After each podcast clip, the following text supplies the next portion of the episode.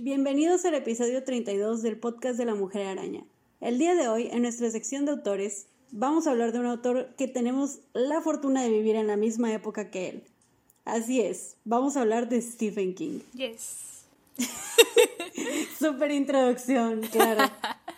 pues es que creo que no ocupa mucha introducción, la verdad, porque pues creo que todos sabemos quién es, o incluso si no lo ubicamos por nombre, ah, nos ha aterrorizado su payaso, como hemos visto de Shining. O sea, todos hemos tenido la fortuna dentro de lo que cabe de, de cagarnos con sus historias. Porque neta todos lo ubicamos por alguna historia, la que sea que haya escrito, siempre hay una película. Cementerio de animales, no mames. Cuyo, güey. Todavía me persigue la celda. Lo peor es que la, la, que me dio miedo en Cementerio de Animales no fue de que los animales volviendo, ni el niño zombie, nada. La hermana que se estaba muriendo de meningitis. Eso es la que me dio miedo. No manches. Es que, güey, estaba bien creepy. ¿Sí sabes de cuál te digo? No, no lo he visto. Ah, ahorita te voy a enseñar, verás. Ah, ok, ok. Te vas a cagar igual. Ahorita te enseño. Va. si me estás escuchando, ya viste la película, vas a saber de qué te hablo. Está de que me traumó. Pero, ¿hablas, ¿hablas de la actual o de la nueva? ¿De la actual o de la nueva? Digo, ¿de la actual o de la vieja? de la viejita, porque me traumó ah, ok. Va, va, va. Está clarísimo. Pero bueno, hoy el episodio es dedicado a él y vamos a empezar con todo el chisme. Como se lo merece el vato. Bueno, algo que mencionó en una entrevista y se me hace una muy, muy buena frase para iniciar. Siempre que lo entrevistan, dijo él, dicen, por cierto, ¿cómo eras como niño? Y el, y el subtexto. Sí. con- el subtexto de esa pregunta es, ¿qué te jodió tanto? Sí, es cierto. Y si es cierto, siempre le preguntan eso y él como, ya, güey, ya. Y bueno, Stephen King, Stephen Edwin King, nació en 1947 en Portland, Maine. Todos los que hemos leído su libro sabemos que es de Maine. Simón, como que es, es como la gente de, de Estados Unidos que, bueno, él es de Estados Unidos, ¿verdad? Pero es como la gente que nació en Nueva York. O sea, te dejan muy claro que son de Nueva York. Pues Stephen King te deja muy claro que es de Maine. Sí. Él es el segundo hijo de Donald y Nellie Ruth Pillsbury King. Es el, el segundo siguiendo a su hermano mayor David. A ellos, su padre los abandonó cuando estaban chiquitos. Bien, ojete. De hecho, fue literal la, el cliché de que se fue por los cigarros y no volvió. Simón. Literal. Ese, eso fue lo que pasó. Él tenía dos años, dijo. De hecho, en una entrevista dijo, no, cuando fue en la conferencia con, Sí, con. George Martin, dijo de que debe haber sido una, una marca demasiado rara porque sigue buscando, Porque no la encontré, no ha regresado. sigue buscando hasta donde yo sé, dijo. Ay, no manches. Y bueno, después de que su, su papá los dejó, dice King que se la pasaban mudándose. De que literal se la pasaban por todas partes porque pues estaban sobreviviendo como podían, ¿no? Y dice, de hecho, en su libro Mientras escribo, dijo, mi madre, Nellie Ruth Pillsbury King, fue una de las primeras mujeres liberadas de Estados Unidos, pero no porque quisiera. Ouch. Pues así, ¿no? La dejaron solita con dos chamacos. Y pues él, él asistió a la escuela primaria en Durham y luego a la escuela secundaria en Lisbon Falls y se graduó en 1966. Y en la conferencia de George R. R. Martin, o sea, vamos a referenciar mucho la conferencia, pero porque está ahí en Chile, ¿ok? Güey, miren esta neta, mírala, está bien vergas. Son de los mejores 56 minutos de mi vida, la neta. O sea, nomás búsquenlo así en YouTube, George R. R. Martin con Stephen King y fin, ahí va a estar la conferencia. Pues en, este, en esta conferencia dijo que desde los 12 mandaba relatos a revistas y voy a citar. Puse un clavo en la pared y cuando me enviaban las cartas de rechazo las ponía en ese clavo. Cuando tenía 16 o 17 el clavo se salió, así que conseguí uno más grande. Y cuando tenía 19 vendí un relato de Startling Mystery Stories. Se llamaba The Glass Floor y me pagaban 35 dólares. Fue mi primera venta. Qué perro orgullo, la verdad. Eso, o sea, como J.K. Rowling, que también puso las cartas de rechazo que tuvo de las editoriales con Harry Potter, ¿no? y pues un día, David, o sea, su hermano y él descubrieron manuscritos de su padre en el ático. Y pues, de, hecho, eso lo mencionaron también en lo que es la conferencia, porque George Martin le preguntaba de que de dónde lo sacaste, ¿no? O sea, de, de dónde viene este gusto por la escritura y él decía pues que se dieron cuenta por lo mismo que les acabo de contar que su papá escribía, pero que su papá no le publicaban las historias. Qué bueno por culero. Simón, o sea, eso es karma. Neta, qué mal padre. Eso fue karma, güey. Sí, a huevo. Y pues más adelante Stephen King estudió en la Universidad de Maine y se graduó en 1970 con un diploma en inglés y calificado para enseñar a nivel secundaria. Tengan esto en cuenta porque más adelante lo vamos a volver a mencionar. Es muy importante. Y en la biblioteca de la universidad donde él estaba estudiando conoció a su esposa Tabitha y se casaron en 1971 y tuvieron un bebé y eran pobres a más no poder. O sea, neta, les iba muy mal. Y Steven no encontraba trabajo como maestro y trabajaba en una lavandería. Y pues apenas completando cuentos que vendían revistas para hombres como Cavalier. Sí, de hecho creo que su esposa estaba trabajando también en una en un turno nocturno en una creo que era Dunkin Donuts, una de donas. Ajá. Y bueno, eventualmente comenzó a dar clases en la secundaria de Hamden Academy, que está en Maine, obviamente. Porque no podía ser otra parte. y en este punto, él escribía con una máquina que le había prestado su esposa. Y de hecho, su esposa le, prohibía aceptar cualquier trabajo que signifique menos tiempo para escribir, aunque gane más. O sea, si él decía como de que, ah, pues me voy a ir a este, este trabajo de no sé, de más horas o lo que sea, pero no voy a tener más tiempo para escribir. Ella le decía, no, no estés mamando, tú vas a ser autor. Mi, res mi respeto, la neta. O sea que ella... Mi respeto es porque yo sí lo hubiera mandado a trabajar más. Ajá, yo también estoy pensando lo mismo, de que mi respeto es porque ella creyó en lo que él tenía, pues, o sea, sus habilidades. Es que ella siempre creyó en él y de hecho esto se mira en su primera publicación. Su primera novela publicada. Porque es gracias a Tabitha que la primera novela de Steven, que es Carrie, vio la luz del día. Carrie iba a ser una, un relato que vendería él a la revista Cavalier, pero lo tiró porque dijo, a la verga no sé escribir sobre mujeres. y pues Tabitha encontró los borradores en, en la basura. Y ella lo sacó y le dijo, güey, pues sigue trabajando en esta idea, no mames. Y de hecho le dijo de que, güey, si ocupas un ojo femenino, pues aquí estoy. De hecho, en un documental de BBC, Steven cuenta que él estaba en la bañera con un cigarro y escuchando la radio. Así, imagínate en la escena, ¿no? O sea, bien dramático, ¿no? Ajá. Como bien típico de un escritor, como te lo imaginas. Que dice que estaba bien, bien posicionado todo porque estaba el inodoro a un lado y ahí tiraba la colilla. y ya después ya nomás le bajaba. Y que ya entró en chinga, apagó la radio, bajó la tapa del inodoro y se sentó y de que tienes que continuar con esto. Para los que no saben de qué trata Carrie, o no han visto las dos adaptaciones de las películas porque no sé por qué no lo han hecho. Eh, trata de una morra que se llama Carrie y que tiene una mamá fanática religiosa con la que vive. Y pues ella está en la escuela secundaria, eh, preparatoria, es que iba a decir secundaria porque ya le dicen así, high school. Ay, no entiendo. Eh, en la preparatoria. Y pues es la rarita de la escuela, o sea, todo el mundo le hace bullying, nadie la respeta, todos es como que, ah, la niña gorda, rara, fea, así la tratan, ¿no? Y un día están en las bañeras porque pues estaban en deportes y pues Estados Unidos no, nada que ver aquí. Aquí te dejan todo sudoroso, güey, de que así cámbiate nomás. Simón, es más, ni te cambies. Ah, nosotros sí nos cambiamos a la secundaria cuando teníamos el que No manches. Sí, era de que vayan, váyanse a poner el shorts. No, nosotros no. Ese día llegamos ya con el shorts puesto y ya nos quedamos así. Ah, no, es que yo iba en escuela pública. Ah, pues sí. No, pues con más razón yo debería haber tenido como que un baño, una bañera o algo, pero no, no teníamos eso. En fin, el punto es que ella estaba bañándose después de la clase de deportes y empezó a sangrar, fue su primera vez que le bajó. Y pues la morra viniendo de un ambiente súper fanático religioso no sabía qué era la menstruación. Y pues más morras se burlaron de ella, se hizo un caos, ¿no? A partir de ese punto, Carrie se da cuenta que desarrolló como telequinesis y empiezan a pasar un chorro de cosas bien chilas y terroríficas en la historia que pues, o sea, no les voy a contar. Vean las películas o lean el libro, está buenísimo el libro. Y más o menos de eso se trata, ¿no? en pocas palabras. Sí. Y de hecho, hace hincapié de que le bajó bien tarde, o sea, tenía como 16 años o 15. ¿Cuántos Sí, 15? y pues la neta, la neta sí está peligrosa cuando te baja muy tarde. Sí, y de hecho la mamá como que, como es fanática religiosa, que le dice como de que así ah, te bajó por puta, algo así. Yo como que, güey. Le decía de que le bajó porque es el pecado que cometió Eva y que esto era parte de Satanás y así es como limpiamos nuestros pecados y que no sé qué. Ay, no sé, güey, estaba bien... Ay, no. Pinche doña. Me da miedo la gente religiosa.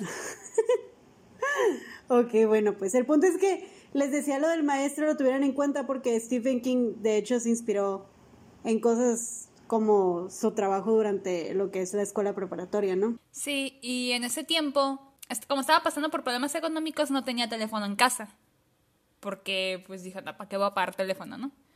Y como resultado, cuando le dieron la noticia de que sí le iban a publicar el libro, fue pues por un telegrama porque no contestaba el teléfono. Porque, no, no manches. y bueno, no solamente Carrie se, se, convertiría, se convertiría en su primera novela publicada, sino que también se convirtió en su primer bestseller porque es lo que tiene Stephen King, que el vato caga bestsellers. De hecho, sí, o sea, qué, qué interesante que a la primera la logró, güey. Porque no muchos autores a la primera tienen un bestseller. Y lo bueno es que ya de aquí ya podía dedicarse tiempo completo a ser, a ser escritor. Ya no era de que estar batallando ni nada. Stephen King dijo, cito, Carrie se escribió después de Rosemary's Baby, pero antes del exorcista, que realmente abrió el campo. No esperaba mucho de Carrie. Pensé ¿Quién querría leer un libro sobre una niña con problemas menstruales? No podía creer lo que estaba escribiendo.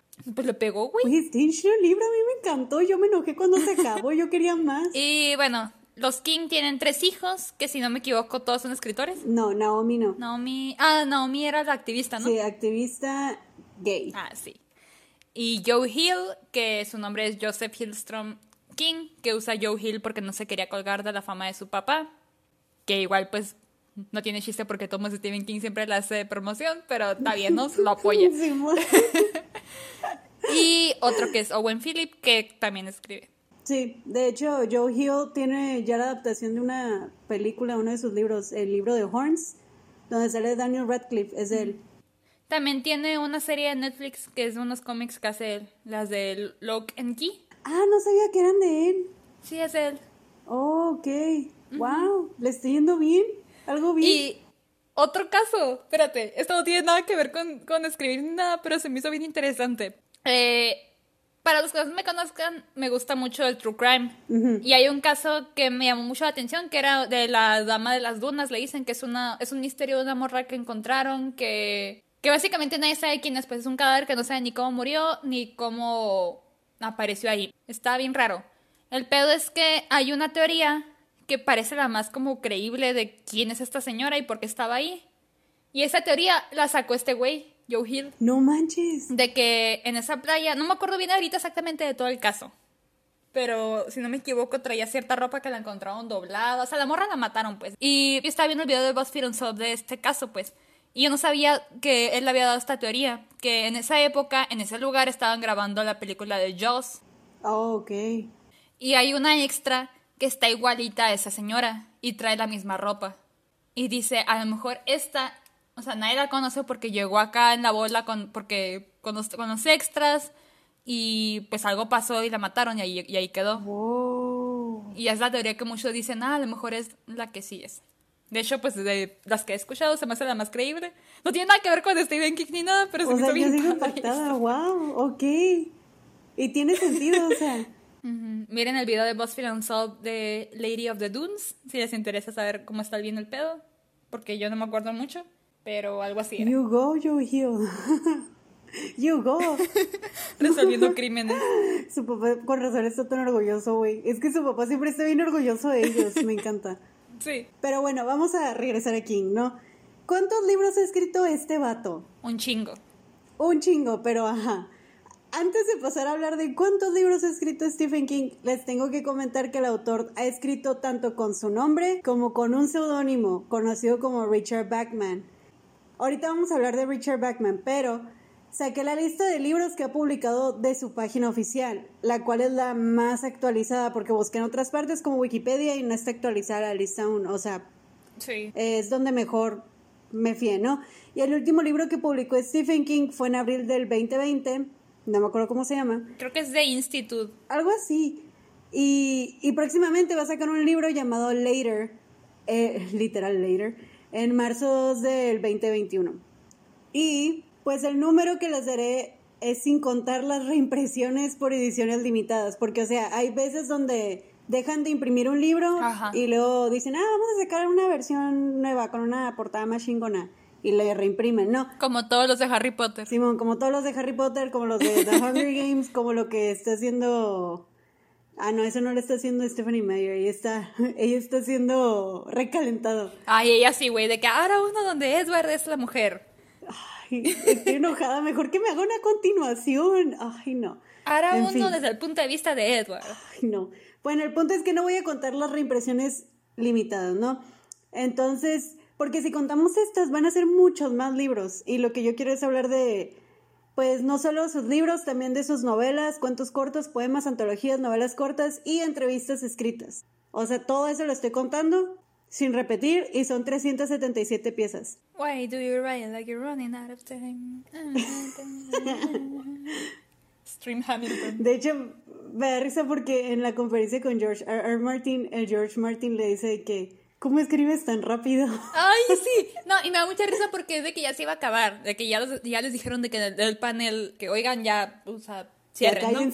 Ajá, y Steven de que, güey, ¿tienes alguna otra pregunta o algo? Y lo, espera, sí, sí, sí tengo. ¿Cómo chingados le haces para escribir tan rápido? Porque George Martin lleva cuánto atascado en vientos de invierno, güey, lo necesito ya. Se pasa de Yo creo que no nos va a tocar nunca leerlos. Cállate, no me digas eso. Necesito vientos de invierno. Porque, o sea, los Juegos de Tronos están desde 1997. Esa madre es larguísima. Tiene nuestra edad, güey. lo necesito ya, no me importa. Pero bueno, algunos de los libros más famosos de Stephen King, por si no saben qué ha escrito, serían Carrie, Eso o It. Eh, Rage no hay título en español porque nunca lo tradujeron. Pero Rage ¿no? lo van a encontrar. Ajá, El Resplandor, Cuyo o Cujo, eh, también su serie de Las Torres Oscuras, creo que sí lo tradujeron La así, Torre Oscura. Ajá. También está el de Shawshank Redemption. Sí. Ah, el Cementerio de Animales, Misery, El Juego de Gerald, que es una película de Netflix. Que de hecho es dirigida por Mike Flanagan, el de Hill House y Bly Manor. Oh, le está yendo muy bien ahorita. La quiero ver nomás porque es de él, porque sí hace, pues sí hace buenas. Sí, de hecho, eh, un compa me dijo que la viera el juego de Gerald, pero no la he visto. Perdón, Rodrigo.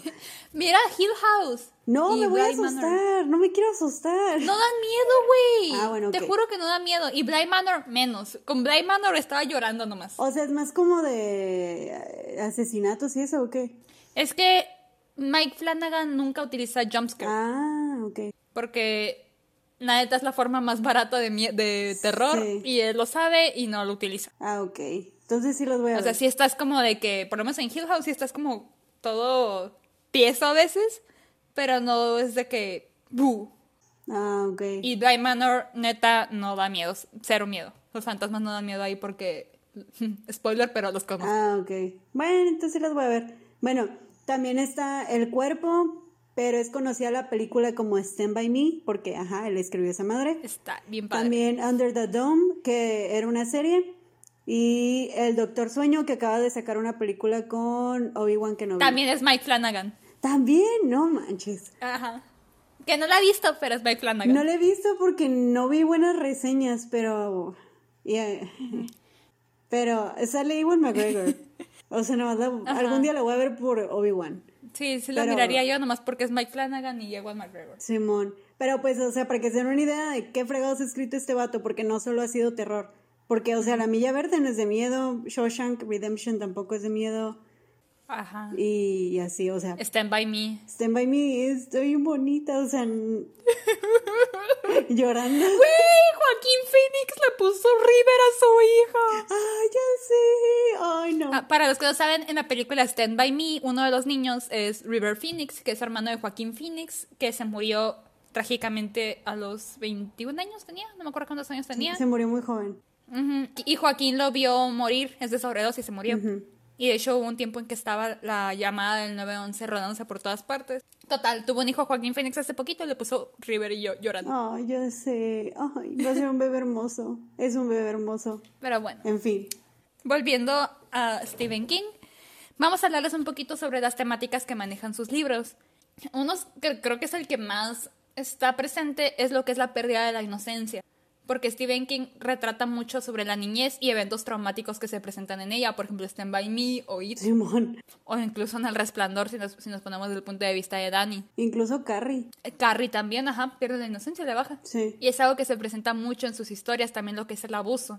También en It, en Carrie. De hecho, el episodio pasado, el del Coco, también habla de lo del abuso. También otro que se presenta mucho es los pueblos pequeños en Maine, que usualmente tienen como barrigas tenebrosas, de que algo oscuro ahí que absorbe la, la gente. Eh, usualmente sus personajes son de la clase obrera, porque es la que conoce él. También algo que se presenta mucho, por lo menos en los de la Torre Oscura y los que tienen toques más místicos, que son los que no he leído yo, porque no es mi tipo, es lo que es el propósito y lo random, que son las, según las dos fuerzas opuestas que se presentan ahí, que la chingada, que están en conflicto una con la otra. También un tema que no me había dado cuenta hasta que lo mencionó de hecho George Martin en la conferencia. Es como, a pesar de todo, el verdadero horror son los humanos. Por ejemplo, en Carrie, Carrie es la sobrenatural. Eh, Pero incluso aunque Carrie hace cosas terribles, eh, el verdadero monstruo de la historia no es Carrie, es su madre. Sí, o sea, le empujan a hacer eso, pues. Ella es víctima. Sí, también por ejemplo en, en It, de que sí está el payaso y todo, pero los adultos, o sea, a mí me dio más, más miedo las cosas con el papá de Beverly que con el payaso. De hecho, yo no he leído el libro porque, pues, ah, tú ya sabes por qué no he leído el libro, ¿no? Eh, porque Por no me interesa leer la escena de los niños. No, porque no me interesa Ah, leer la escena de los niños. Eh, pero yo me acuerdo que cuando fui a ver la película, la parte 1, no manches, yo estaba más asustada por la niña. O sea, a mí el payaso no me daba miedo, me daba miedo la vida de la pobre Beverly. Ajá, y de hecho es algo que se presenta un chingo. También en El Resplandor, por ejemplo, Jack ya traía como, o sea, sí, sí, sí fue corrompido Jack por, por el hotel y lo que quieras, pero, o sea, ya traía ahí las cosas, pues, y de hecho está esa duda de que hasta qué punto fue el hotel y hasta qué punto fue Jack. Y cosas por el estilo, pues, que se presentan un chingo. Y, o sea, la neta sí está interesante porque por lo general en otras cosas de terror no se cuestionan esas cosas. No es como, ah, sí, el monstruo. Sí, bu". ujú.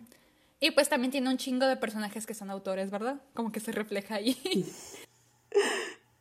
En algo tenía que participar. Ajá, un chingo de personajes que son autores, un chingo. Simón. Y bueno, también Stephen King en los 70s y 80s pasó por lo que es el alcoholismo.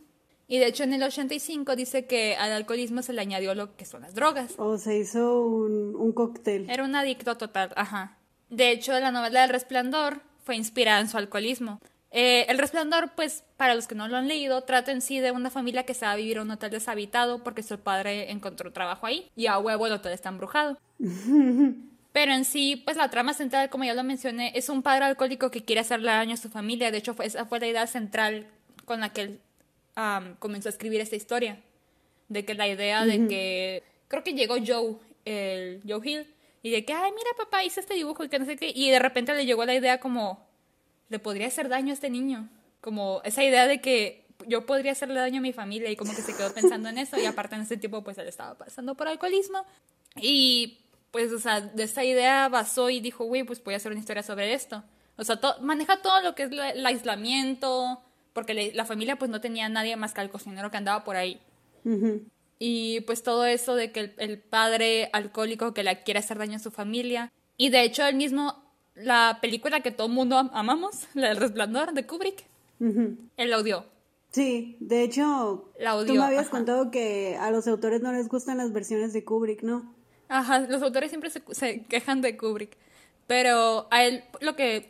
La razón por la que lo odió es porque siente que no le fue bien a ese detalle, pues, de que.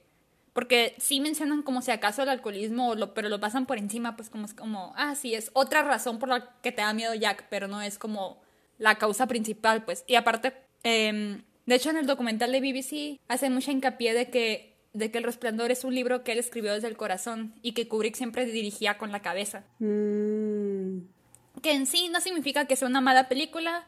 eh, no puede, no siento que puedas decir como que hay uno es mejor que el otro. Simplemente es como son medios diferentes y son como, dos piezas distintas. ajá. Y también otra cosa que él se queja mucho es de que Nicholson se mira desde el principio loco. Es que Nicholson tiene cara de loco. Es que aparte Nicholson coincidió que acababa de salir en la película de la del Cuckoo's Nest, uh, buenísima película. la que hace de loco. Y, ajá, y aparte ya trae como la cara como creepy. Y el vato dice, se supone que el chiste es como que se mira un güey común y corriente, que, porque, o sea, es la idea, ¿no? Un güey común y corriente que le va a hacer daño a su familia. Pero pues, X, ¿no? También en el libro Dolores Claiborne habla sobre un padre alcohólico, pero de ese no puedo hablar mucho porque no lo he leído. Ah, ok. Pues, de hecho, lo mismo que andabas diciendo con los problemas de adicciones, eh, Stephen King dice que, que con una de sus novelas, Cuyo, de hecho, voy a citar porque me da mucha risa. O sea, no debería darme risa, pero me da risa, ¿no? Dice, sí. hay una novela, cuyo, que apenas recuerdo haber escrito. No lo digo con orgullo o con vergüenza, solo con una vaga sensación de dolor y pérdida. Me gusta ese libro. Ojalá pudiera recordar haber disfrutado de las partes buenas cuando las puse en la página. o sea, qué triste, no debería darme risa, pero me da mucha risa. Porque, o sea, yo leí el libro hasta creo la mitad, no lo acabé, no me gustó Cuyo. O sea, fue de esos libros que, que para mí fue como que no conecté. Es un perrito, güey. O sea, yo, por eso, pero, o sea, no conecté. Ese nunca lo leí, fíjate. Es que sabes que tarda mucho, tarda muchísimo en llegar al punto. De hecho, yo ni siquiera llegué al punto de cuando Cuyo es Cuyo. Así te lo pongo. Y llegué como a la mitad. Sí, es que varios de sus libros casi son. Sí, entonces o sea, me gustó la narración en ciertas partes. Y si había partes donde decía, wow, no manches. Porque hay una parte donde narra desde la perspectiva del perro. Y nunca había visto que un autor narrara desde la perspectiva de un perro. Y lo narró muy padre, muy padre, muy perrón. Pero me aburrí, no sé, no, no fue mi libro. O sea, yo sé que hay otros libros de Stephen King que me gustarían más que Cuyo. Pero ahora entiendo por qué, pues andaba bien pedo y bien drogado. Pues obvio, eso explica muchas cosas. Y pues también eh, otra cosa que le sucedió fue que en el funeral de su madre él dio el discurso, se le conoce como eulogy, yo tampoco sé cómo decirlo en español, se me fue la palabra. Sí. Pero, ajá, es, es la, el discurso de despedida, ¿no? Para el funeral. Es que aparte, bueno, por lo menos a los que yo he ido no, no, no lo hacen aquí en México. No sé, en otras partes, pero aquí nunca me ha tocado que dé un discurso en un funeral. Sí, a mí tampoco. Siento que es más cultura gringa. Sí, pues, y o sea, dio el discurso pedo, güey, que, o sea, sí estaba muy mal el vato. De hecho, una de las cosas que dijo es esto. Los alcohólicos erigen defensas como diques de los holandeses. Yo me pasé los primeros 12 años de mi vida matrimonial diciéndome que solo me gustaba beber. También empleé la defensa Hemingway, famosa en el mundo entero. Nunca se ha expuesto con claridad porque no sería de machos, pero consiste más o menos en lo siguiente. Soy escritor y por lo tanto muy sensible, pero también soy un hombre y los hombres de verdad no se dejan gobernar por la sensibilidad. Y la neta sí se me hace muy triste eso porque siento que hasta la fecha es algo con lo que batallan muchos vatos. Sí, de hecho lo sacamos de su libro Mientras escribo, que dice que o sea, la defensa de Hemingway, porque pues Hemingway también es un famoso alcohólico. Sí, junto con Bukowski. Que dice que, ajá, básicamente pues es eso de que soy un escritor, así que tengo que ser sensible, pero no tan sensible porque soy vato y no. Y como que por eso así lidiaba con su, con su sensibilidad. Pero pues ni el caso. Ajá, es algo muy presente también, por ejemplo, en lo que es, por ejemplo, si te fijas la cultura antes de los mariachis, por ejemplo, tipo eh, José Alfredo Jiménez o así, casi siempre hacían voz de borracho. Porque, o sea, estaban hablando de sentimientos, ¿cómo iban a hablar de sentimientos si no estaban pedos? Sí. O por lo menos eso es algo que leí hace mucho y se me quedó muy grabado. No sé qué tan cierto sea, pero se me quedó muy grabado eso. Pero pues para mí tiene sentido eso. O sea, y más porque nosotros venimos de una cultura muy, muy machista. Entonces, donde si los papás tuvieran terapia. Pero no, sí. Pobre vato, la neta. Y aparte, pues súmale todo o sea, todo eso empezó desde sus pedos de que no encontraba trabajo, que si esto y que el otro. No, y aparte le ya le tocó en sus años de universidad Vietnam. O sea, él no fue a Vietnam, pero le tocó el caos que fue en el país eso. Y eso dejó marcadísimo a mucha gente. De hecho, él andaba, andaba bien metido en, los, en la política antiguerra y todo. O sea, de seguro de haber perdido amigos o conocido a gente que perdió amigos. O sea, sí, sí afectó mucho a mucha gente. Y pues eventualmente Tabita estaba hasta la madre de que su esposo se le pasaba drogado y borracho y organizó una intervención con su familia y amigos. Y en, la intervención lo que hicieron fue de que, sacaron una bolsa que tenían en el despacho y la vaciaron para que mirara todo lo que había. Había, esto lo saqué del libro de Mientras escribo, dice, latas de cerveza, colillas, cocaína en botellitas de gramo, más cocaína en bolsitas, cucharina, cucharina, cucharitas para coca manchadas de mocos y sangre fresca, Valium, Xanax, frascos de jarabe Robitussin para la tos y NyQuil anticatarro y hasta botellas de elixir bucal. No manches, qué asco, es un chorro. Cito, aproximadamente un año antes, al observar la rapidez con que desaparecían del lavabo auténticos botellones de Listerine, me preguntó Tavi si me lo bebía. Mi respuesta, imbuida de altivez y superioridad, fue, fue que cómo iba a bebérmelo. Y era verdad. Prefería beberme el Scope, que era más agradable porque soy un poco menta. Scope es otro otra enjuague bucal. ¿Cómo chingado me voy a beber el Listerine, güey? El otro sabe mejor. el otro está más rico. El otro está más rico. Y pues, en este momento Tavi le dio dos opciones. Le dijo, o, o te rehabilitas o te vas a la verga de la casa. Wasting Tavi. Ajá, porque pues que, le dijo que no quería, que ella y sus hijos lo querían y no querían verlo, pues, matarse. Y pues ya dijo, ¿sabes qué? Pues ya, chingue su madre y ya recibió ayuda y ya ahorita anda al chingazo. Qué bueno, la neta. Sí se vale, o sea, se vale que si traes todos estos problemas y así lidiaste, buscar ayuda. Nunca es, nunca es tarde, nunca es tarde. Pues nunca es tarde. Pues sí. Y yo sé, y qué bueno que lo hizo en serio, porque hay muchos autores que ya sabes que dicen, ah, sí, voy a buscar ayuda, y nunca lo hacen, o no les interesa cambiar, o así, ¿no? De hecho, en mientras escribo, dice que se puso a pensar como en ese mismo momento, como como que estaba buscándole una cara a su a su villano, pues a su a su adicción. Y de hecho, creo que la que la encontró fue la Annie, la de Misery.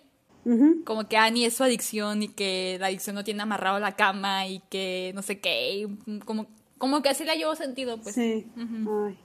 Pues miren, como todo autor que tiene mucho tiempo en el business, por supuesto que tiene controversias el vato. Una de ellas, y como les dijimos, es Rage. ¿Por qué? ¿Qué pasó con Rage? Pues básicamente dice Stephen King que escribió un libro, que ha escrito muchos libros acerca de adolescentes que pues son empujados a realizar actos violentos, ¿no?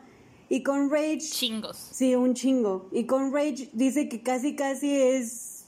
Eh, eh, paso a paso. Sí, o sea, ¿cómo chingados se pudo haber pasado esto, pues? Lo que dice con Rage es que dice que es la blueprint, o sea, casi casi les da de que, mira, así hazlo. Ah, ok, o sea, las instrucciones, el manual para, ok, ¿quieres hacer un acto violento? Sigue estos pasos, ¿no? Pero obviamente no era su intención, pero pues pasó. Y desafortunadamente, el 1 de diciembre de 1997, güey, un día antes de que yo naciera, no manches. eh, Michael Carneal, un muchacho de 14 años, abrió fuego contra un grupo de estudiantes en Heat Heights High School en West Paducah, Kansas.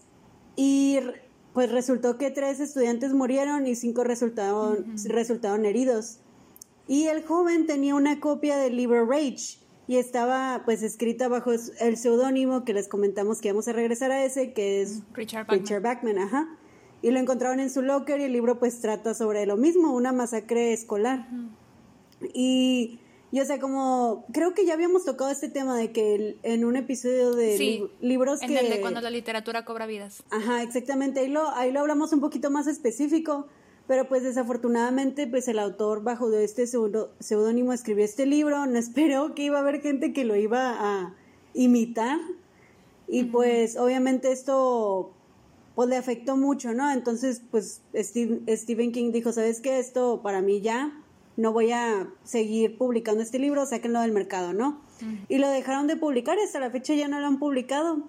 Y en el libro Blaze menciona sobre Rage de que ahorita que está fuera de, la imprenta, o sea, del mercado, es una cosa buena. O sea, la verdad es que se vio obligado a hacer eso, no le quedó de otra.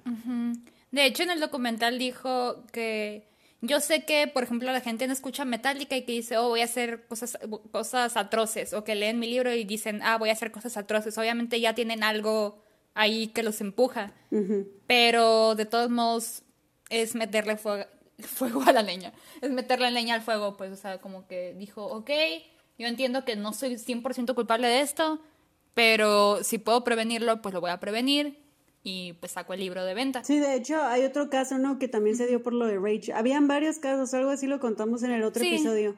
O sea, sí, el, Sí, según yo eran varios, pero este fue el que más se le quedó grabado, pues porque fueron tres heridos, tres muertos, perdón, que estaban en un grupo rezando. Ajá, era, una escuela religiosa o algo así. Pero, o sea, un, un, morro de 14 años, no manches, o sea... sí, o sea, y es Estados Unidos. La neta no le quedaba de otra más que quitar el libro, desafortunadamente. ¿Qué pido con los gringos y las masacres escolares, eh, neta? Pero ya bajaron gracias al COVID. Uy, no puedo creer que es la primera vez que llega tanto tiempo sin una masacre escolar y es porque las escuelas están cerradas. Ay, qué triste, la neta, qué tragedia. Porque pobres niños. Que de hecho Stephen King es muy anti-gun. Sí. De que, de hecho, también en la conferencia de, de con George Martin, fue, o sea, fue coincidencia que fue poquito después, em, no poquito después, pero está reciente al tiroteo de Orlando, del, del, ¿era un antro? Del club. Ajá. El del club gay, ¿no? Sí. Ah, y de hecho él mencionó algo, y me imagino que ya lo tiene atorado desde Rage, que dijo de que les puedo apostar lo que sea a que si ese vato hubiera entrado al antro con un cuchillo, hubiera apuñalado a, no sé, cuatro personas y entre los demás lo hubieran logrado detener. O sea, no hubieran sido tantos heridos. Sí. Como Orlando, pues que fueron un chingo. Y él siempre estaba hablando sobre antipistolas y pues me imagino que tiene que ver también mucho con que ya le tocó... Rage y luego Vietnam y todo eso, o sea, nomás no. Otra controversia que tuvo, y yo creo que también ya la hemos mencionado, es en It. Traumadas de por vida, la neta. Ay, ya la, ya la mencionó ahorita poquito Victoria. En It, para ponerlos un poquito en contexto, cuando los niños se enfrentan con el payaso, eh, en el aftermath, en el después, están pues perdidos en, la, en, las, en las alcantarillas, ¿no? Y como se supone que el libro toca lo que son las temáticas de dejar la niñez atrás y de que la entrada de niñez a la, a la adultez y todo esto, y empiezan a mencionar cómo no pueden salir del, del, de las alcantarillas porque no han perdido completamente la inocencia, algo así, no sé cómo está el pedo.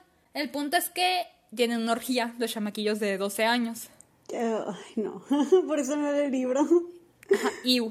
Y, y pues está esto, ¿no? Eh, obviamente no, no es que no haya envejecido bien, nunca estuvo bien esta madre.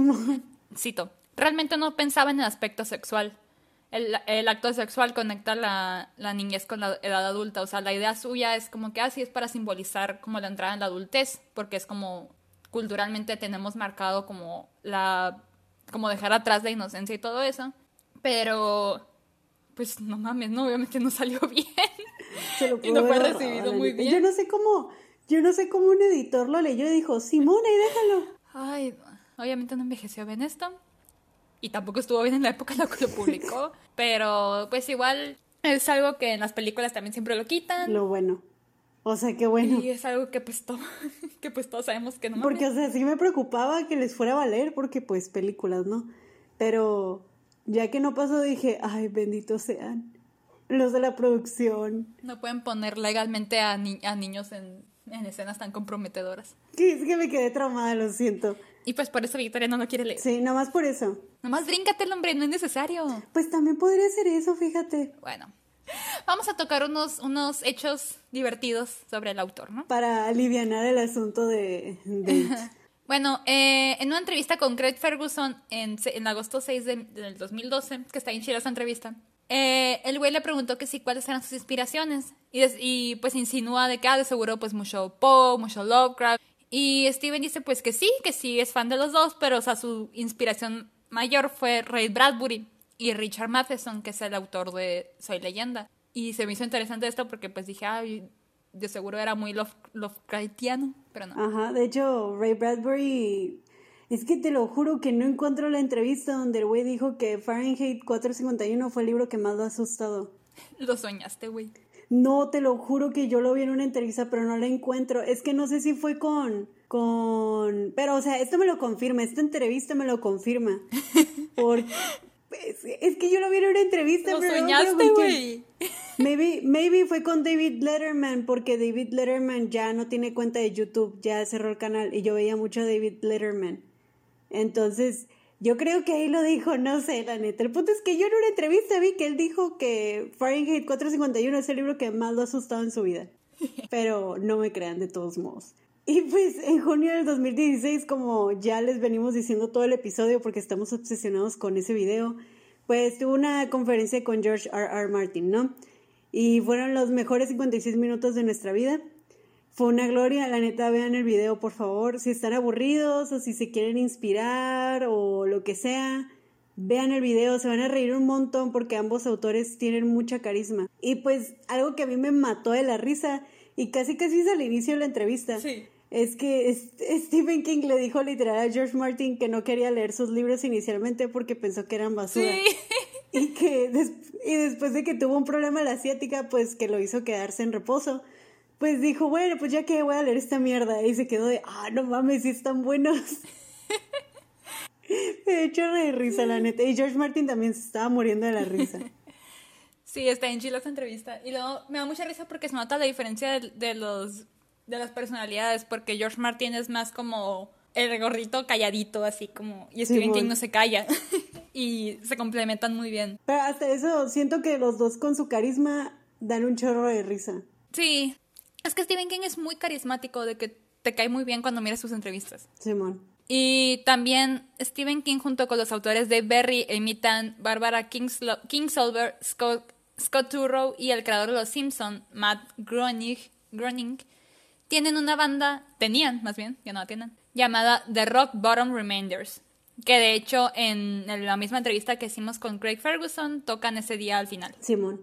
Sí. Que, o sea, era una banda que tenían por diversión. De hecho, cito, ser grande nunca fue realmente el punto. Se trataba de complacer momentáneamente sus fantasías de gloria de estrella de rock y recaudar dinero para varias organizaciones literarias. Y de hecho, en la misma entrevista con George Martin creo que mencionan que, que tenían entre ellos a gente que era críticos de música, que publicaban como crítica de música y que no sabían tocar nada. Y que ellos como que, jaja. Porque pues obviamente están peleados los, los que son la gente que crea cosas y, los, y la crítica como que no son a veces muy amigos y como que están así, ah, ándale, batalla, batalla, porque eran los enemigos. Simón. Y que le tuvieron que dar un kazoo, creo, ¿cómo estuvo? sí, algo así. No, que su hijo tenía un kazoo y que le dijo, ay, pues no vino fulanito, tú ven y toca el kazoo. Y lo que dice que su hijo se emocionó tanto porque el kazoo es, es, es un instrumento de viento, lo que tengo entendido. Sí. Y que se emocionó tanto que a la hora de, de usarlo salió un pitido, o sea, no se, no, no funcionó en pleno concierto y se quedaron de, ah, no manches. Está chistos, ¿no? Ve la entrevista de George Martin, la neta está bien chila. Y pues otro, otro fun fact que está bien curada para los que son fans de los cómics, eh, Stephen King escribió cómics para Marvel Heroes, For a Hope eh, y Staring eh, los X-Men. Fue una obra de caridad para prevenir lo que es la hambruna en África. Entonces él, ayudó junto con otros autores a escribir esos cómics. Que la neta yo no los he leído y no me había enterado hasta que empezamos a investigar Stephen King. Y la neta estuvo bien chilo. Y también otra, otra cosa que queremos hablar es de The Dark Tower Series. Que les voy a citar algo. Dice... No vean la película. No vean la película con el Matthew McConaughey. Tan buen, tan buen elenco que tiene, es el Idris Elba y Matthew McConaughey. Fíjate que el Matthew no me gusta casi sus películas. Nomás Interestelar me gusta. Mm, Dallas Buyers Club está chila. Ah, es que ese no lo he visto, pero la voy a ver. Ah. Es que no es mal actor, pues, o sea, sí tiene. Obviamente, estábamos hablando de pre-Dallas Buyers Club. Las películas que están culeras. Interestelar sí te la paso, mis respetos, pero porque es Christopher Nolan. Porque es post-Dallas Buyers Club. Es que hacía puras romcoms, luego salió en Dallas Buyers Club y ya lo empezaron a, contratar en películas bien. Ah, con razón, sí, sí, makes sense. Ya empezó a salir de que en Interestelar, El Lobo de Wall Street. Ah, sí, es que no me gusta su periodo de romcom, no. Pero el punto es que dice lo siguiente. Chanel, no ladres. Ay. Bueno, ya se enojó mi, mi perra. En fin, ahí va lo citado. El lento progreso de King en la serie tenía una tendencia a volver locos a los fanáticos, y algunos intentaron que el autor revelara hacia dónde se dirigía la serie. En Yo con George Martin. ya sé. En un prólogo de la cuarta entrega, Wizard in Glass, King escribió, escribió que un paciente anciano con cáncer y un fan en el corredor de la muerte habían escrito cartas pidiendo el final. El recluso prometió que se llevaría el secreto a la tumba, una oferta que King le dejó los pelos de punta, ¿no? Y pues desafortunadamente, sigo citando, King no sabía cómo terminaría la serie. Les habría, les habría dado a estas dos personas lo que querían, un resumen de las futuras aventuras de Ronald, o sea, el principal, si hubiera podido hacerlo, pero lamentablemente no pude. Escribió en el prólogo. Para saberlo tenía que escribir. Una vez tuve un esquema, pero lo perdí en el camino. O sea, esto lo saqué de una nota de, The Mental Floss, así se llama el, el, lugar donde estaba el artículo. Y pues yo no he leído The Dark Tower series, pero sí he leído que Stephen King que ha dicho que es su mejor trabajo. No me llamaba la atención, fíjate, porque son un chingo de libros. Son un chingo de libros y, y es una combinación entre spaghetti western, bueno, sin el spaghetti, ¿verdad? Porque no es italiano. Es como una western combinado con terror. O sea, está muy rara la combinación. No, y tiene mucho de como tipo Lovecraft, de que tiene como lo místico y de que dimensiones alternas y ahorita me voy a meter un poquito más en eso, pero sí tiene un chingo de esas cosas y pues Otra cosa que yo no sabía es que Stephen King junto con John Mellencamp, el que canta la de um, Life Goes On. Ok. Ay, Jack and Diane, que sabe que es famosa allá en Estados Unidos, no sé de dónde la conozco, pero... y T-Bone Burnett colaboraron en un musical, o sea, Stephen King escribió un musical llamado Ghost Brothers of Darkland County. Este salió en 2012 y está basado en, o sea, Mellencamp compró una casa, ¿no? Y basó su historia, o sea, en esta casa y aparte le metió historias de fantasmas. La sinopsis oficial es que en la pequeña ciudad de Lake Bell Reeve, en Mississippi en 1967, una terrible tragedia cobró la vida de dos hermanos y una hermosa joven. Durante los siguientes 40 años, los eventos de esta noche se convirtieron en leyenda local, pero la leyenda es a menudo otra palabra para mentir. Joe McCandles sabe lo que realmente sucedió, lo vio todo. La pregunta es si puede o no decidirse a decir la verdad, a tiempo para salvar a sus propios hijos con problemas, o si los fantasmas dejados por un acto de violencia lo ayudarán o destrozarán a la familia McCandles para siempre. Milagro que no fue en Maine. Porque la historia la traía Mellencamp y le dijo, hey King, tengo esta idea. ¿Te avientas o qué? O sea, ya estaba, ya estaba ambientado, pues el vato fue como... Simón, que no escuchó el musical, así que no sé cómo esté. Ni yo. Pero por si les gustan los musicales, por aquí también lo chequen, ¿no? Que... No soy muy fan de la música de Mellencamp, así que quién sabe. Pues fue en el 2012, así que no creo que batallen tanto como para encontrar cosas, videos o algo. Pero bueno, también en, en 1985, un empleado de una librería llamado Steve Brown notó las similitudes entre los estilos de los dos autores, o sea, refiriéndose al seudónimo de Stephen King y Stephen King. Y después de andar de chis Simón, y después de andar de chismoso determinó que eran la misma persona. Entonces, pues Stephen King pronto ya confirmó esto y según cuenta la historia, anunció que Batman había muerto de cáncer de seudónimo. O sea, mató a su propio seudónimo. Sí, una vez leí que le había hecho un funeral o algo así, un obituario le había puesto, no me acuerdo cómo estaba el pedo. Pero no, no, no encontré no lo busqué, pues no sé, no sé qué tan cierto sea, no me crean. Yo sí busqué los obituarios, pero no encontré nada. Dije, ¿sabes qué? No voy a seguir leyendo sobre puros Richard Backmans que sí se murieron. Mejor y no. o sea, sí me puse a buscarlo ayer en la noche y dije, ¿sabes qué? No, bye. bueno, otra cosa que a lo mejor los que ya han leído Stephen King se han dado cuenta, o a lo mejor no se han dado cuenta todavía, es que existe un Stephen King verso. Simón. Bueno, Stephen King tiene pueblos en Maine, obviamente, que son ficticios, que se repiten en sus historias. Por ejemplo, Castle Rock, que es como la sede de muchas de sus historias. El pueblo es de Jerusalem Slot, que sale, es donde lo acortan a Salem Slot y pues salen Salem Slot, en Cementerio de Animales van en la carretera y, se y pasan por Salem Slot y cosas así. También está Derry, que es donde fue lo de, lo de It, que pues está muy presente en otras historias también. Se menciona mucho la prisión de Shawshank. Eh, también hay personajes de sus historias que hacen cameos en otros libros. Por ejemplo, en, mi, en el que es 22 11 63, el libro donde están viajando en el tiempo para evitar la muerte de Kennedy, el protagonista se encuentra con dos de los niños de It. Wow. Que creo que son Richie, Richie y Beb. Y que están hablando de un asesinato de Terry, que dicen algo de que, ah, no, no fue el payaso. Y de hecho creo, como no lo he leído, no sé, pero leí en varias partes que según al protagonista le hablan desde abajo como de que ven, ven, que sabe qué, como que escucha que le hablan. No manches, no sabía eso. También en el libro, ¿cuál era? No apunté, pero en uno de sus libros ve a un güey por la carretera, pasa por Derry y ve a un payaso. A la madre, o sea, todo está bien conectado, qué chilo. También en It, si no me equivoco, se está acordando Beverly de un policía que mató gente en Castle Rock, que es parte de la trama de la zona muerta. A la madre, para tener la mente, o sea, no la mente, sino... Espérate, espérate, espérate, espérate. Wow. Y luego está, el que más se repite es Randall Flagg que él es el villano principal de la, de la novela de Stand, que salió hace un chingo, ¿no? Fue la primera vez que Randall Flagg vio la luz. Y este aparece en Dark Tower, también es villano de ahí. Aparece también en Ojos de Dragón y aparece en un chingo de, de, novelas de Stephen King. O sea, es el villano que más repite porque él dice que es su villano mejor escrito. Ok.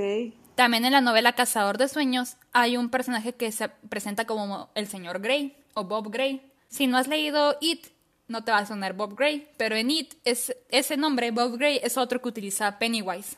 No manches. Se presenta como Bob Gray a veces, o sea, así como se presenta Pennywise. Y también en esa misma novela, en Derry encuentran un graffiti que dice Pennywise vive. Ok. Y hay otra novela, no me acuerdo en cuál, no creo si es un cazador de sueños, que están abajo de, de, los, o sea, están en Derry y se encuentran un graffiti en las alcantarillas que dicen los nombres de los niños y dice el Club de los Perdedores o algo así. Y también el cocinero del resplandor, el, el Dick, aparece en It. Y hay un chingo. La neta, nomás estoy diciendo los que me acuerdo y los que apunté, pero son un chingo. Güey, es lo que te iba a decir. ¿Qué onda? ¿Cómo puedes tener la memoria o el saber cómo conectarlos? se me hace bien interesante.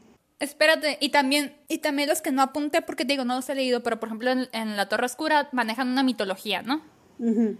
Y de hecho es una mitología similar a la que manejan en It y a la que manejan en otras novelas que tiene como en El Talismán o Ojos de Dragón. Pero como no he leído esas, o sea, nomás he leído, de esas que mencioné, nomás he leído It, no te puedo decir si sí o si no. Pero tienen esa mitología que se repite mucho, esto del, del propósito y lo random y cosas por el estilo. Y pues si ya has leído Stephen King, a lo mejor ya has ubicado, si no, pues ahí lo puedes hacer las conexiones tú. Puedes buscar los easter eggs. Ajá, son un chingo, güey. Un chingo. No manches, o sea, a mí siempre me, me, se me saca de pedo cuando un autor sabe cómo meter easter eggs. O sea, porque a mí se me olvidaría. Que sería como que... Y aparte, porque como él repite mucho los pueblos y como él te narra, o sea, todo de que si vas a la carretera te lo narra y así. O sea, tiene que cuidar mucho de las ubicaciones. Y pues, bueno, no sé, o sea, yo no, no soy de darme cuenta en esas cosas. Si la ha cagado no me he dado cuenta yo. Simón, o sea, yo, yo no he leído muchos libros de él en realidad, entonces pues no te puedo decir.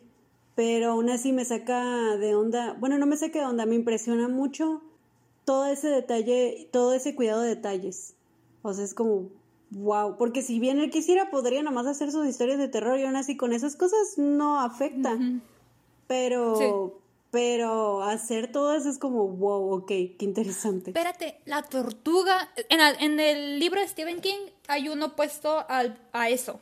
Que supone que es como, imagínate, si eso es el demonio, está esta otra que es la tortuga, que se llama Maturin, que es como Dios, imagínate. Que la usan para. que les ayuda a vencerlo, que no lo tocan en la película ni en ninguna de las películas porque pues es como muy cósmico y como que no les daba el presupuesto. Pero también aparece en la Torre Oscura. Ah, sí, porque leí que en la Torre Oscura también sale de que It y todo eso, o sea. Aparece la tortuga y no sé si el payaso también, te digo, no lo he leído. Sí. Sí, ya lo leyeron ahí nos dicen, pero ajá. que nos lleva a lo último que sería ¿por dónde puedes comenzar a leer Stephen King? Porque, por ejemplo. Porque tiene un chingo. Ajá, tiene un chorro de libros. Yo pienso, yo al menos yo con mi poca experiencia de dos libros y medios de Stephen King, yo le recomiendo comenzar con Carrie. Para mí Carrie se me hace una buena manera. Es una buena manera porque aparte de que es el primero que tiene él, está corto y no está complicado, la historia no está difícil de seguir. Yo comencé con El Resplandor. Fíjate que ese me, llama mucho la atención. Si este chilo o no está aburrido, no está sobrenarrado, porque a veces Stephen King hace eso, sobrenarra a veces. Es que es aquí donde entra la cosa, ¿no? Yo a Stephen King tuve mi etapa en la que estaba muy obsesionada con él en la prepa. Yo me creía bien edgy y, y acá de que, porque todo el mundo estaba leyendo John Green y yo, no, yo estoy leyendo Stephen King acá. Según yo era acá, diferente. diferente. Y, pero, o sea, de que, de que literal leía un chingo. Tengo un chingo de libros que, que leí de él y más los que descargué, o sea, eran demasiado. Pero, o sea, a mí me gustaba mucho en esa época. Tengo desde los 17 que no me aviento un libro de él, así que no sabría decirte con mis gustos actuales si está sobrenarrado o no. Pero en la prepa yo me lo devoré, El Resplandor. Y también, de hecho, yo leí hasta los que son de, por ejemplo, de Stan, que es de mil páginas, todo me lo aventé en una sentada. Y me lo aventé en una sentada y también son mil páginas. Under the Dome no me gustó tanto, pero también, me lo leí, pero también lo leí. También está bien largo. Under the Dome no me gustó, mm, no. Ese no me atrae. O sea, de él me atraen Misery, me atraen The Shining.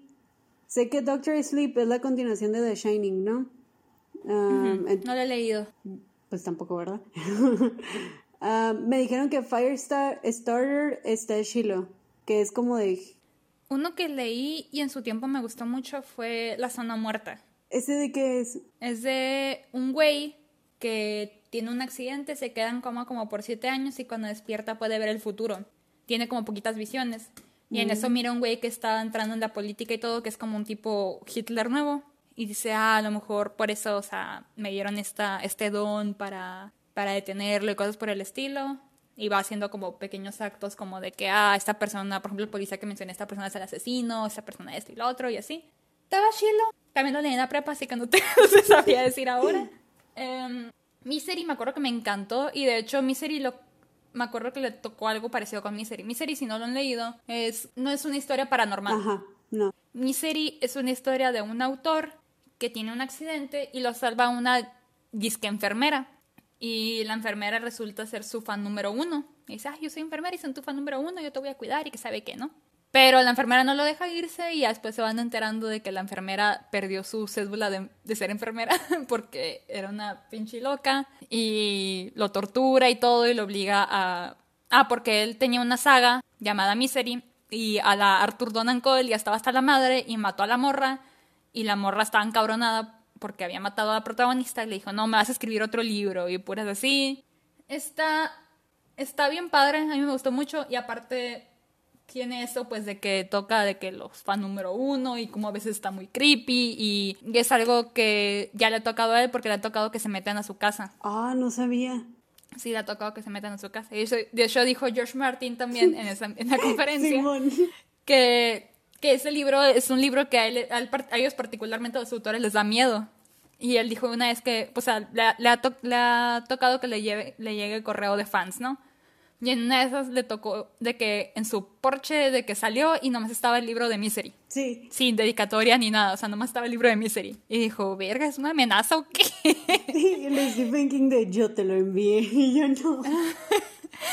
que what the fuck? Pues imagínate, eres autor y te llega ese libro, pues te cagas. Sí, claro, no manches, es una sentencia de muerte. Y la película está bien padre, sale Kathy Bates, que es perfecta para Annie Wilkes. Se ganó el Oscar con esa, creo. Es, creo que es la única adaptación de Stephen King que se ha ganado un Oscar. Mm, ok.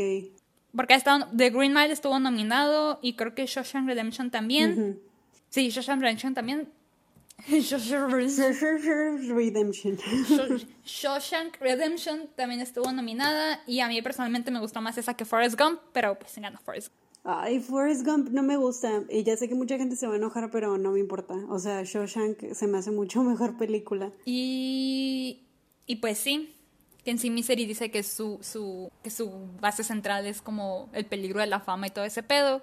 Y pues la gente está en vergas, porque es algo que puede pasar.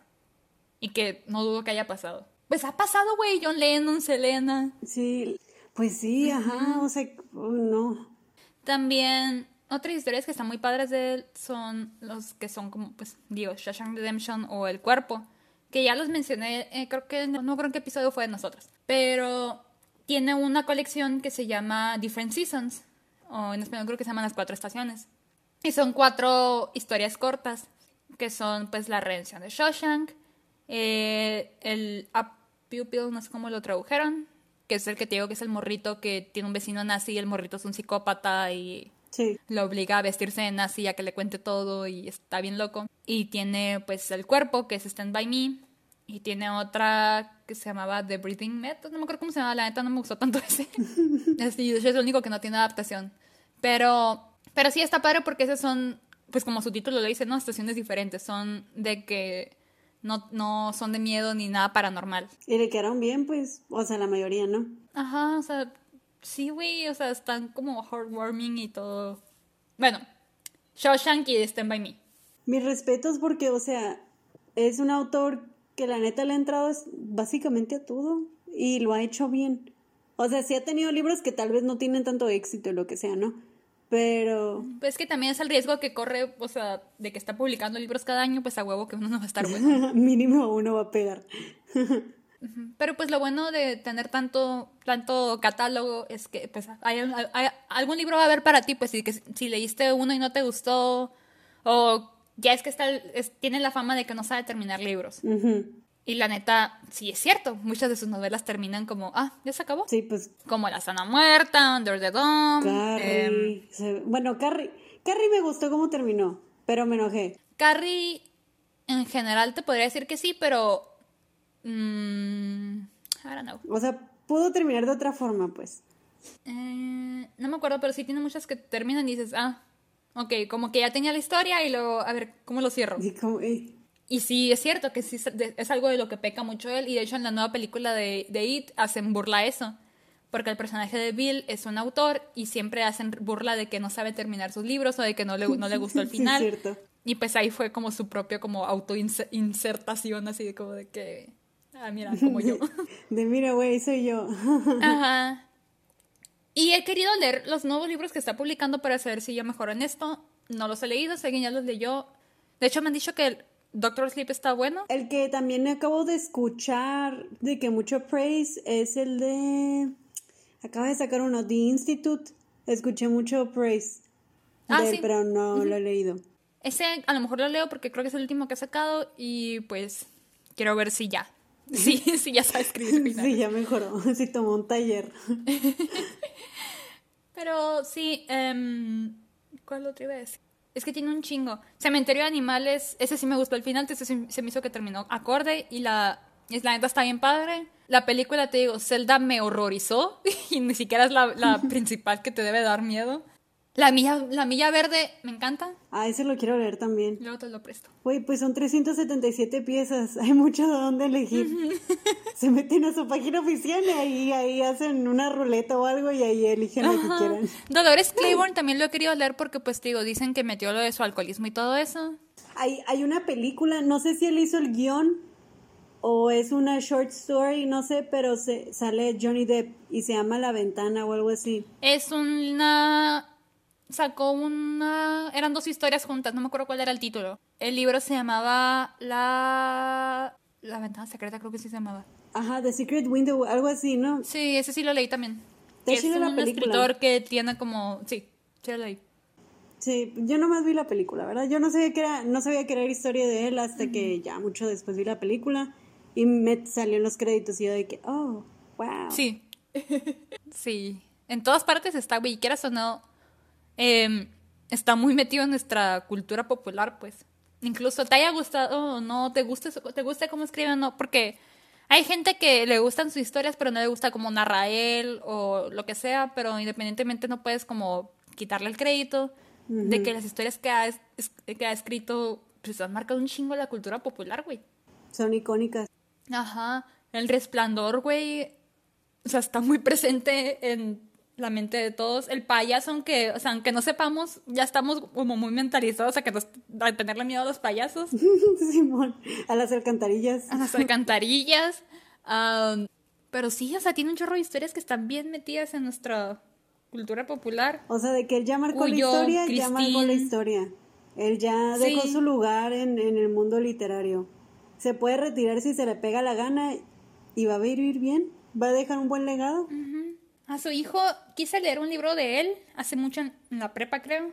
Eh, Heart Shape Box. Nunca lo terminé, pero no me acuerdo ni de qué trataba, así que no sé. No, pues yo de sus hijos no he leído nada, nomás vi la película Horns porque salía Daniel Radcliffe y dije, eh, voy a apoyar al vato. y la vi. Que me gustó la película, hasta eso está, está Sheila. me imagino que el libro también está Sheila, ¿no?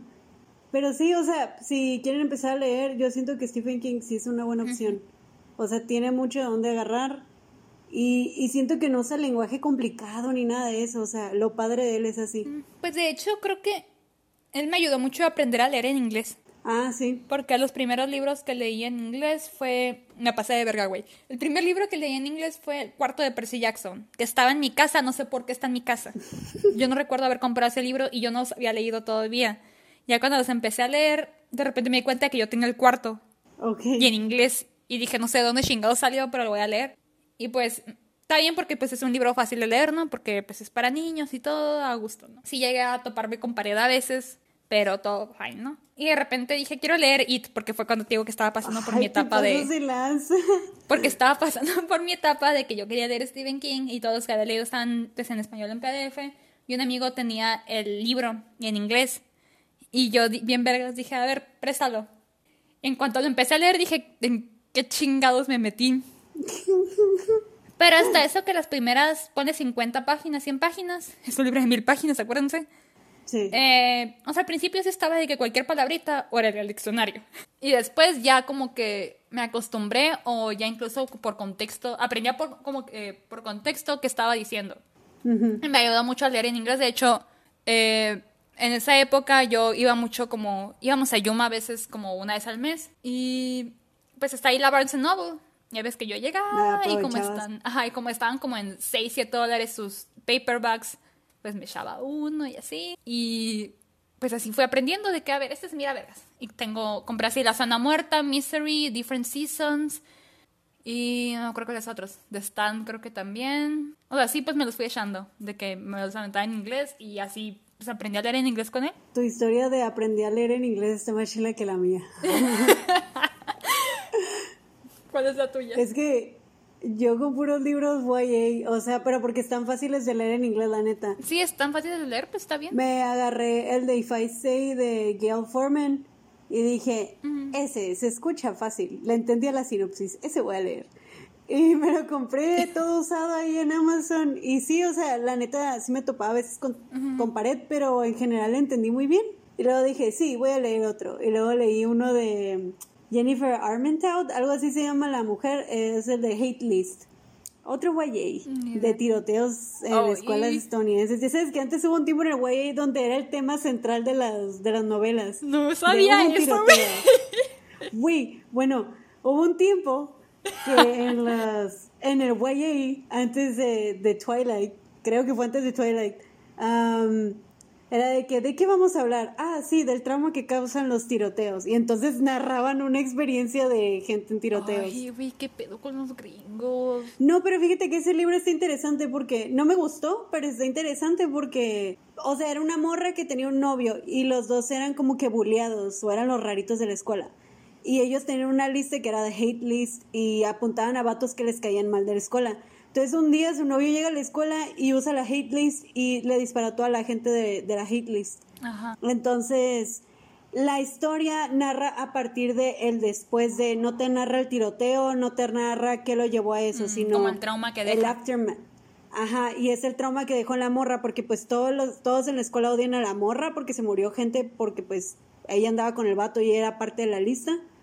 Y, y por otro lado es ella lidiando con el trauma de pues perdí a mi novio, o sea, porque según yo él era una buena persona y resulta que, que no. Y aparte la culpa, ¿no? Me imagino. Ajá, y la culpa, o sea, está bien chilo eso, na- toca esos temas y siento que no los tocan muy comúnmente en ese tipo de historias, pero me aburrí. O sea, no lo recomiendo, pero, pero está interesante, pues, o sea, si le quieren checar, ah, con ese aprendí también inglés. Y así, o sea, puros libros así me chuté. 13 Reasons Why también. Pues la neta, prefiero que hagan eso que tú hiciste a que aprendan inglés con Stephen King, porque la neta yo batallé un chingo. Pues, ajá, era lo más fácil. Y luego dije, y luego dije, sí, Gone with the Wind. Y luego fue como, no, no entiendo ni madres, no. Por eso tardaste años. Me tardé años en acabar Gone with the Wind. Pero tienes más pretexto tú con Gone with the Wind porque está largo y en inglés. A yo con Fausto que lo tengo bien paseado y no está tan largo. Ok, volviendo al tema. Divagamos un chingo. Sí, bueno, como siempre. Pero el punto es que lean Stephen King. El punto es que, pues ahí están las historias de este güey, que la neta, pues están muy marcadas en nuestra historia. Pueden ver sus películas si no les interesa leerlas. No he visto la nueva de Cementerio de Animales, no sé cómo esté. La viejita me dio un chingo de miedo. Yo vi las dos de Carrie y, No me gustó y la primera de Carrie, la primera de Carrie me gustó más. No, nada, no me gustó. Se me hizo demasiado... Es que siento que, que algo del terror actual que en lo que fallan mucho es que como que quieren hacer todo con efectos en chinga y así y hacen todo verlo muy como hacen ver todo muy irreal. Falso. Ajá. Que pues sí es una historia de terror que obviamente pues no va a haber una morra que, que se arte de que, de que le hagan bullying y va a matar a todos, ¿no? Pero de todos modos no sé, siento que el terror viejito tenía eso, ese factor como que no se miraba tan exagerado, que de hecho es algo que volviendo a Mike Flanagan, es algo que él, pues por eso no utiliza tanto eso. O sea, pero tú te refieres a que no te gustó la de Carrie con Chloe Moretz. Sí, por eso, porque se me hizo que la forma en la que la película está hecha, como que sentí que hay momentos como que estaban demasiado, no sé, la neta, fue pedo de dirección. Yo, yo decía que me gustaba más la primera, la viejita. La viejita sí da, sí da cosas, la neta sí sí me queda de, ay, güey, qué pedo. Pero, pero lo que me gustó de Carrie nuevo es cómo muere la mamá aquí, porque, o sea, eso nada que ver. En las dos películas nada que ver cómo ah, muere la mamá que, en el libro, o sea, nada que ver. Sí. Y me gustó más cómo muere en la nueva, o sea, se ve más chilo. Sí. Ahí sí dije, ah, güey, qué pedo, y ya, pero, o sea. También otra cosa que estoy bien peleada con esa película es que Carrie se supone que estaba fea, ¿no? Y ponen morras hermosas. Y ponen, Pero, por ejemplo, sí, sí, Spacek en la película original todavía no está como de que. No está fea, pero se mira común y corriente. Siento que no se mira como. Se mira una morrita X. Ajá. Pero siento que Chloe Moretz se mira como una morra muy bonita a la que quisieron ver fea. Sí. Sí. Como que la arreglaron.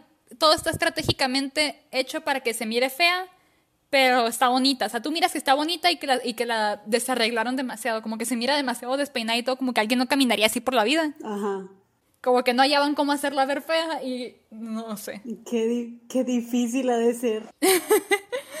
como siento que esa película peca mucho de eso, que tiene muchos momentos que me sacan de la película. Sí, la Más nada es eso. Aparte, en la viejita de Carrie, se quiero ver a John Travolta hacer un asshole. Porque no me lo esperaba. Me olvidaba que sería John Travolta. O sea, me quedo como que, güey, tú eres, tú eres el de Grease. ¿Qué haces ahí, güey?